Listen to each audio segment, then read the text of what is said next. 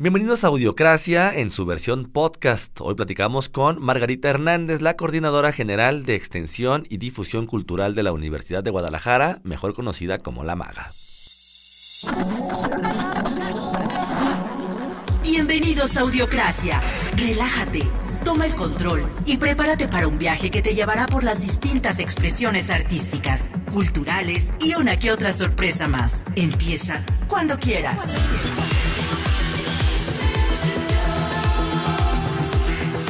Audiocracia. La radio para todas las personas.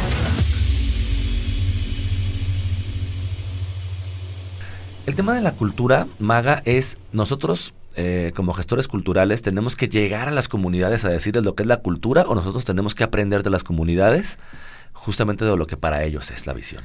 Ese, desde mi punto de vista, es un error garrafal total y además es una obsesión de las políticas públicas que han hecho que perdamos eh, públicos, pero también inversiones súper importantes, ¿no? Yo creo que eh, a mí me parece que lo, el, arte es imparable y el arte nace de, de, la gente que vive su cotidianidad, ¿no? Entonces, a mí me parece que hay que poner atención en qué es lo que están haciendo las comunidades, los artistas, eh, eh, en todos los términos, ¿no? Cuando hablamos de cultura, no, obviamente no solo estamos hablando de artes, sino de eh, expresiones folclóricas, si, si, si, quieres decirlo de esa manera, pero también consumos, gastronomía, tradiciones, creencias, convicciones políticas y demás, ¿no? Entonces yo creo que la gestión cultural tiene que observar primero qué es lo que está produciendo la propia comunidad y entonces trabajar con ella. A mí me parece que un ejemplo importante sobre esto es son los corridos tumbados, ¿no? Este dicen, ah, claro, es que cómo vamos a invertir en que traer a, los corridos tumbados. A ver, no, no se trata de eso. Se trata de reconocer que si se está consumiendo o, una, una comunidad importante de chicos a nivel nacional están consumiendo y les parece significativa la experiencia de ver a alguien como peso pluma, es porque de alguna manera se sienten identificados. Y cuando uno se siente identificado es porque uno vive eso en su cotidianidad, ¿no? Entonces, cuando, cuando empiezan a hacer esta prohibición, yo creo que la prohibición es lo peor que podemos hacer. Yo creo que hay que entender que hay algo que está pasando en esa comunidad o en esas, en esa generación y, y preguntarnos qué es lo que no nos gusta o qué es lo que no nos conviene como comunidad o como sociedad y atender eso que no nos está gustando, pero no impidiendo eh, el, el, la expresión. O sea, yo creo que eso, eso es un error. Entonces, por ejemplo, a mí me dicen, bueno, pero ¿qué harías? Ah, no, pues perfecto. O sea, pero si lo que nos está preocupando es que los chicos se dediquen al crimen organizado, pues entonces tenemos que hacer algo para que no se acerquen al crimen organizado. Y tampoco es encerrarlos ni nada, pero ¿qué tal que en vez de si el peligro está en la calle, pues entonces hay que provocar que los chicos se mantengan adentro de la escuela y abrirles una oferta que les permita estar dentro de la escuela, no en contacto con actividades y con consumos nocivos. Y, yo creo que eso sí se puede lograr. Yo lo he visto suceder, ¿no? Y, con música también. Pero creo que también esto justo, y, es el debate que se está dando como a nivel nacional y a nivel internacional, incluso con todo lo que generó Peso Pluma en, Viña del Mar, por ejemplo, ¿no? Eh, también creo que son políticas públicas que se deciden desde un escritorio, ¿no? O sea, es como el desconocimiento de la realidad, donde, donde luego también, y pasa mucho, nos paramos arriba de un púlpito, ¿no? Y decimos, es que yo sé lo que tú tienes que escuchar, más allá de en realidad llegar a la comunidad y descubrir qué es lo que ya se está escuchando. ¿Qué es lo que están haciendo, no? O sea, esa el, llegar desde la superioridad moral, creo que, bueno, aparte de que es un ejercicio totalmente hipócrita, es un ejercicio, eh, es un despropósito. ¿no? O sea, llegar y decir esto es eh, tal, pues no. O sea, por ejemplo, eh, cuando trabajaba en las en los ensambles comunitarios, en los ensambles de, de, música comunitaria que trabajamos con chicos de, de, de 5 a 18 años, eh, de repente, pues decíamos, ah, sí, es que el presidente municipal, ya sabes, ¿no? Yo quiero una orquesta sinfónica. Claro. Ah, sas, pues espérate, o sea, para empezar, no va a ser sostenible una orquesta sinfónica en tu comunidad, porque de dónde no voy a conseguir un oboísta que venga y entrene en oboe a la gente, ¿no? Mejor ¿qué tal que ah, hacemos una banda, esta banda de pueblo, esta banda sinfónica, ya sabes, las que tocan en los, en los kioscos y en las fiestas patronales y todo eso? Y dices, bueno, vamos, vamos empezando a hacer. Y entonces armábamos esa orquesta y bueno, hay que entender también las historias, ¿no? O sea, la orquesta, esa, esta orquesta de pueblo como la conocemos, eh, es, tiene muchos metales, ¿no?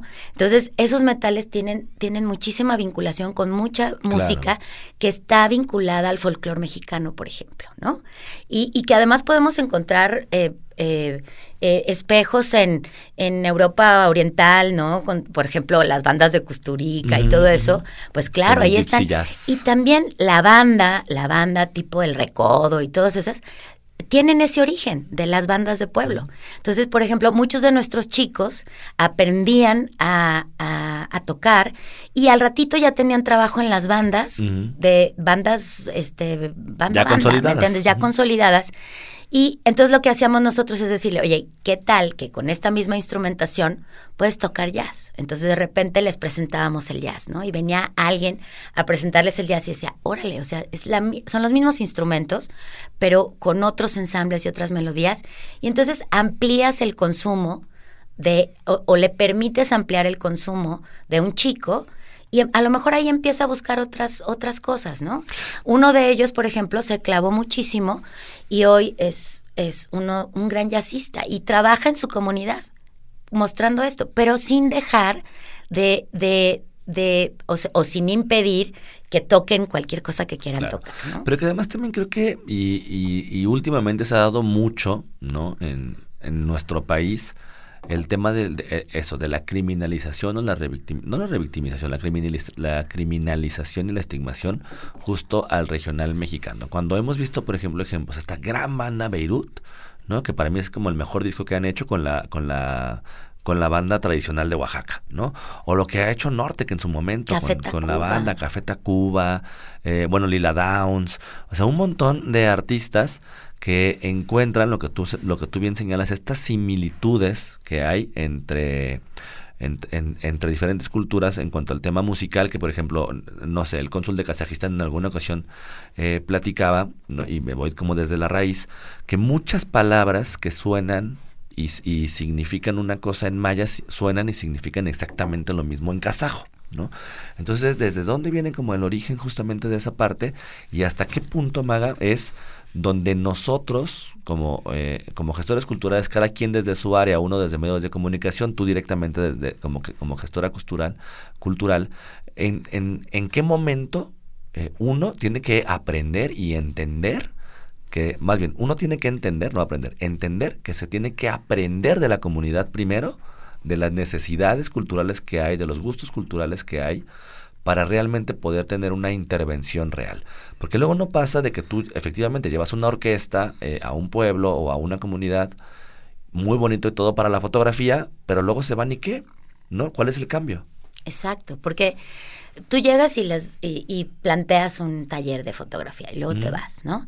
Pero entonces, si ellos nunca habían hecho fotografía y, y no terminan de entender qué, qué importancia tiene la fotografía, por ejemplo, como disciplina, como, como arte, no lo van a no lo, no lo van a vincular. No es que la gente se apropie esa es otra palabra que me molesta.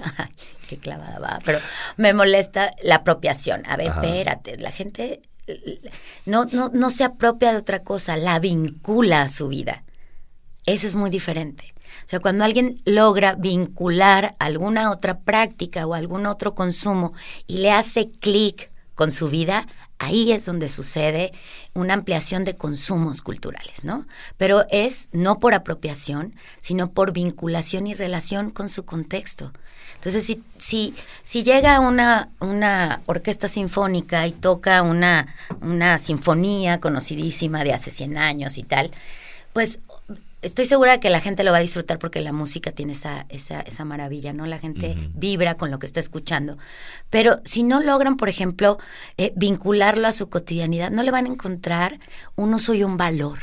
Y yo creo que lo que es muy importante es encontrar dónde están los valores sociales compartidos en una comunidad y entonces sí entenderlo, ¿no? Entender y ver cómo trabajas con eso y, vincularlo a su vida cotidiana e incluso a la, a la respuesta a, a sus problemas cuando empezaron a ponerse en moda todo este tema de las orquestas comunitarias y sistemas estatales de orquestas y ensambles y no sé cuándo, yo escuchaba a muchos políticos decir, es que el niño que, que toque un arma jamás, que toque un, un instrumento jamás tocará un arma. No hay una vinculación causal entre esto, claro. ¿no? O sea, no, no entiendo yo qué relación puede haber entre que tú toques un instrumento y luego no vayas a tomar un arma, ¿no? Porque no existen los criminales que escuchan ópera. Ah, o sea, claro. es como la o, o, lo mismo con las drogas, ¿no? O sea, ah. dice, ay, no, es que un niño que toque música nunca se va a drogar. por favor, o sea, no hay una relación causal. Tenemos que encontrar esas relaciones causales en donde esto te puede permitir ayudar a, a, solucionar una parte de este problema tan complejo, ¿no? Entonces, por ejemplo, cuando entender las notas, ¿no? O sea, nosotros les decíamos las notas para crecer. Y decíamos, ah, claro, este, a ver, primero hay un tema personal, ¿no? Un trabajo a nivel personal. La música te permite, incluso a, nivel anatómico, o sea, construir y empezar a crear sinapsis cerebrales que te permiten desarrollar tu cerebro. Y la música hace lo mismo que las matemáticas y que aprender un idioma extranjero. O sea, te permite, es, es finalmente un lenguaje abstracto y cuando aprendes a leer música, estás haciendo un ejercicio igualito que aprender a matemáticas y o que aprender un lenguaje abstracto, un lenguaje eh, extranjero o un lenguaje diferente. Eh, luego hay otra, hay otra dimensión en donde estableces relaciones interpersonales con tus colegas que están tocando en la misma banda que tú. Y luego eh, empiezas a crear una comunidad de músicos y esa comunidad, una red. de músicos que hacen un ensamble, que trabajan todos juntos y luego eso se traslada a la comunidad, ¿no? Ya, este, una historia más larga, pero, pero tiene que ver con eso, con la con la vinculación, con que ellos hagan una vinculación con su propia realidad y le encuentren sentido e importancia. Que además también me creo, y hablando justo lo que estás manejando y regresando un poco también al tema de, peso pluma o, de los narcocorridos o de los corridos belicosos o tal, creo que también hay una, hay una parte donde uno tiene que aprender a diferenciar y que la comunidad tiene que aprender a diferenciar en algún momento y eso es como con un, montón de trabajo. Eh, el tema de lo que es la cotidianeidad y el tema de lo que es la normalización, ¿no? Entonces una cosa está bien, es una realidad la que se está viviendo y esa es la cotidianidad de las personas en un cierto sector donde escuchan X o Y música. Ni siquiera estoy hablando de narcocorridos o ni siquiera estoy hablando de corridos belicosos o corridos tumbados belicosos. Estoy hablando de, general lo que pasa en una cotidianeidad. Pero que yo creo, eh, Maga, que en el momento en el que uno incide que eso requiere, no sé, mil, mil, mil fórmulas de prueba y error, ¿no? Incide en que las comunidades empiecen a diferenciar esto justamente, o sea, a ver, es cotidiano en el país los asesinatos, ¿no? Bueno, todos los días. Lo cual, este país es una gran tumba. Lo cual no quiere decir que tengamos que normalizarlo. No. Y entonces creo que justo ahí radica la, donde uno realmente puede decir hubo una injerencia ¿no? En un, en, en, un cambio de paradigma en una comunidad. Que eso, y como tú bien lo señalas, pues no lo va a cambiar que un niño o un joven o un adulto deje de escuchar corridos tumbados porque se puso a escuchar jazz. No, no, no. O sea, yo creo que algo que no podemos perder de vista es que el arte, o sea, en términos generales, es una fuerza transformadora y los artistas van adelante de todos, ¿no? Eso ha sucedido en toda la historia de la humanidad. El artista es el primero que coloca un tema en la, en la esfera pública, ¿no? Y les guste o no, ¿no? Cuando empezaron con desnudos, por ejemplo, ¿no? ¿Cuánta, cuánta, ¿Cuántos artistas han, han sido prohibidos? Pintores, músicos, este, actores y demás, ¿no? Entonces, yo creo que eh, primero entender que Peso Pluma y toda la gente que está haciendo eh, corridos tumbados están señalando una realidad y están haciendo una, están construyendo un mensaje desde las, desde lo que están viviendo. Claro. O sea, y a mí me parece que es un ejercicio y un despropósito decir, ah, prohibamos a peso pluma y nos, nos, este, nos desgarramos las vestiduras por peso pluma, pero no nos desgarramos las vestiduras de todos los muertos que están en la comunidad en la que creció peso pluma y todos los chicos que están escuchándolo. O sea, a ver, de veras te va a molestar más que haya una persona que está diciendo netas a que resolver lo que, lo que él está poniendo. O sea, a mí me parece más grave que este país sea una gran tumba y un, y, y, pues sí, o sea, un narcoestado, a que, a que el hombre esté solo hablando de lo que está pasando. Es, es casi eh, una crónica. Es casi una crónica, ¿no? Pero Entonces, en realidad también, Maga, ¿a quién le molesta? ¿no? El tema de la música. O sea, ¿le molesta a la gente que la escucha? ¿Le molesta al público real? ¿O le molesta a las autoridades? ¿O le molesta a la gente que realmente no queremos ver lo que está pasando? Es que es eso, ¿no? Yo creo que volvemos a lo mismo, este, esta, esta doble moral que, que, te permite una superioridad moral sobre otras cosas. A ver, no, dejemos de ser hipócritas. O sea, el arte siempre ha estado adelante mostrándonos una realidad y, y, cómo se han ido transformando. Si no nos gusta el mensaje de peso pluma, es porque esa transformación que todos hemos permitido está ahí porque todos hemos participado en eso. Y yo creo que por eso nos choca tanto. Pero la batalla no es contra peso pluma, es contra la realidad que está poniendo en el radio Peso Pluma y contra y contra la realidad en la que todos los chicos se ven reflejados. O sea, si está teniendo este éxito, es porque es lo que está sucediendo en sus casas, es porque está sucediendo en sus colonias, está sucediendo en sus estados, en sus pueblos, ¿no? En sus ciudades. Tú como coordinadora de la de, de, cultura de la Universidad de Guadalajara y yo como director de la Red Radio Universidad de Guadalajara, es impensable, Maga, que tú puedas eh, tener un concierto de corridos tumbados o que la radio pública es, es, es, es realmente cortarse las venas que escuchar a peso pluma en una radio universitaria? Yo estoy eh, en desacuerdo con eso, ¿no? A mí me parece que la radio pública y las, las, la oferta pública de cultura eh, tendría que hacer un esfuerzo por ver eh, qué es lo que está pasando, ¿no? Y ver cómo sí. O sea, ojo, yo no, yo no obviamente a mí no me gusta peso pluma, no me gusta lo que lo que estoy escuchando no me gusta, me choca, ¿no? O sea, me choca en, en, el sentido de, híjole, qué fuerte, ¿no? Y qué, y qué fuerte que también se esté consumiendo tanto y que esto además genere expectativas en los chicos, que eso es lo que realmente un tema aspiracional. Un tema aspira se convierte en un tema aspiracional como todo los el arte, ¿no? Pero es un poco voltear a ver la historia de la humanidad ¿no? Y todas las veces que ha sucedido esto y tratar de entenderlo. Entonces, no me parece imposible, pero yo creo que tendríamos que encontrar una manera en la, de, en, en la que podríamos eh, aportar a la solución de lo que está debajo de la, del arte. El arte nada más nos está poniendo las realidades en la cara. Claro. Eh, ahí nos las avienta, nos gusta o no nos gusta, este, pero yo creo que más bien tendríamos que hacer algo con eso que nos ayude a resolver o a colaborar en la resolución de lo que está sucediendo en las comunidades en donde están viviendo este tipo de en donde estamos viviendo estas cosas. Que esta parte y ya para ya para finalizar, me parece que justo justo diste en el clavo. Este no no es una obligación eh, eh, hacer una programación, ¿no? Con, con, con corridos tumbados, por ejemplo, pero creo que sí eh, tenemos una necesidad como, como divulgadores de cultura de evidenciar lo que está pasando, pero además, además hacerlo desde la manera de intentar desmenuzar el por qué está sucediendo el fenómeno.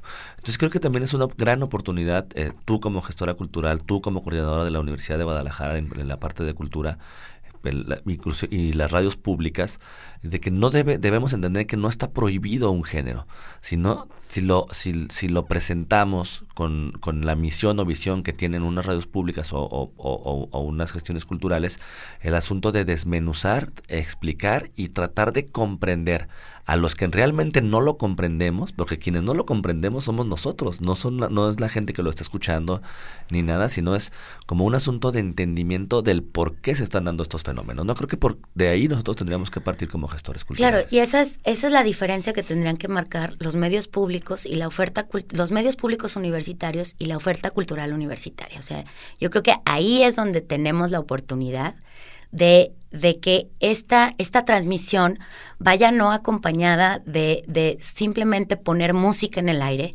sino de acompañarla con una reflexión, con una provocación, con alguna otra cosa que no tiene que ver con eh, eh, adoctrinar a la gente, claro. ¿no? Y que, pero que sí tiene que ver con entender también que por algo las radios, la radio comercial supera por mucho a las radios públicas ¿Y qué es lo que está pasando? Entonces, ¿y cuál es el, el, eh, la ventaja competitiva que podemos, que podemos ofrecerle a nuestros radioescuchas y a nuestros televidentes y a toda la gente que, que se acerca a la oferta, ¿no? Que es justo potenciar, que es una, es un medio universitario y atrás hay gente que piensa, hay gente que produce, hay gente que trabaja con las comunidades porque estamos instalados en medio de las comunidades. Entonces yo creo que hay que aprovechar eso y, y dejar de, de, rasgarnos las vestiduras. O sea, yo creo que hay que aprovechar las experiencias de La Qué Buena y de, no sé, este, otras radios comerciales y, y ver cómo hacemos eso. ¿Por qué, ¿Por qué, tienen mayor rating y audiencias que nosotros? Y aprovecharlo y decir, bueno, vamos allá, pero este, vayamos reflexionando qué está pasando, dónde está la solución. Y a lo mejor la solución no está en si programas o no. Claro. Está en lo que va a suceder en los centros educativos que tenemos para solucionar las causas de la existencia de este arte, ¿no? Y de lo que nos están escupiendo en la cara. Entonces, yo creo que eh, esa es la ventaja que tenemos en la, en la universidad. Y también pues dejar de ser tan mochos y, dejar de pensar que las radios comerciales son son guácala, ¿no? Y dejar de ser tan persinados y tal. Ay, a lo mejor ya me van a correr después de esta entrevista. Pero o, este, o, a, los dos. O a los dos. Pero digo, eh, es, es, esa visión, ¿no? O sea, de decir, bueno, comprendamos unas realidades mucho más complejas. Eh, eh, ¿cómo, ¿Cómo es posible que nos sigamos peleando con, con los Tigres del Norte y, no, y no con, con, lo que está viviendo la comunidad que escucha a los Tigres del Norte porque le hace total y absoluto sentido, lo que están diciendo. Bueno, que además, a ver, los Tigres, eh, que sí, que, que nos tocamos vestiduras, pero que han llenado estadios en Tokio, que hicieron un documental en una prisión.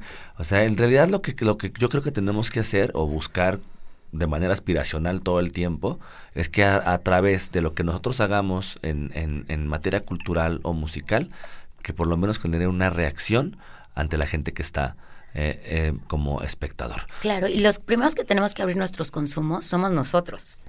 O sea, yo la primera vez que fui a un concierto de los Tigres del Norte, aquello era todo un, una ceremonia comunitaria. Yo los vi en el Staples Center en Los Ángeles y era una fiesta.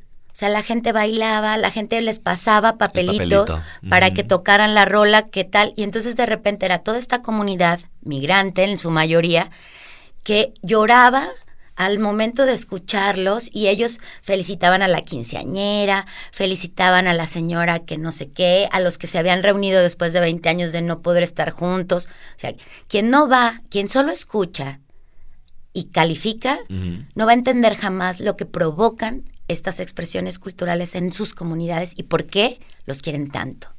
Maga, muchísimas gracias por acompañarme en Audiocracia en su versión podcast. Gracias a ti. Esto fue Audiocracia en su versión podcast, una producción de Red Radio Universidad de Guadalajara. Ha sido un placer compartir este momento contigo en Audiocracia. Pero recuerda, la audiencia siempre tiene el control. Hasta la próxima, cuando nos reencontremos en este viaje cultural. Audiocracia. Audiocracia. La radio para todas las personas.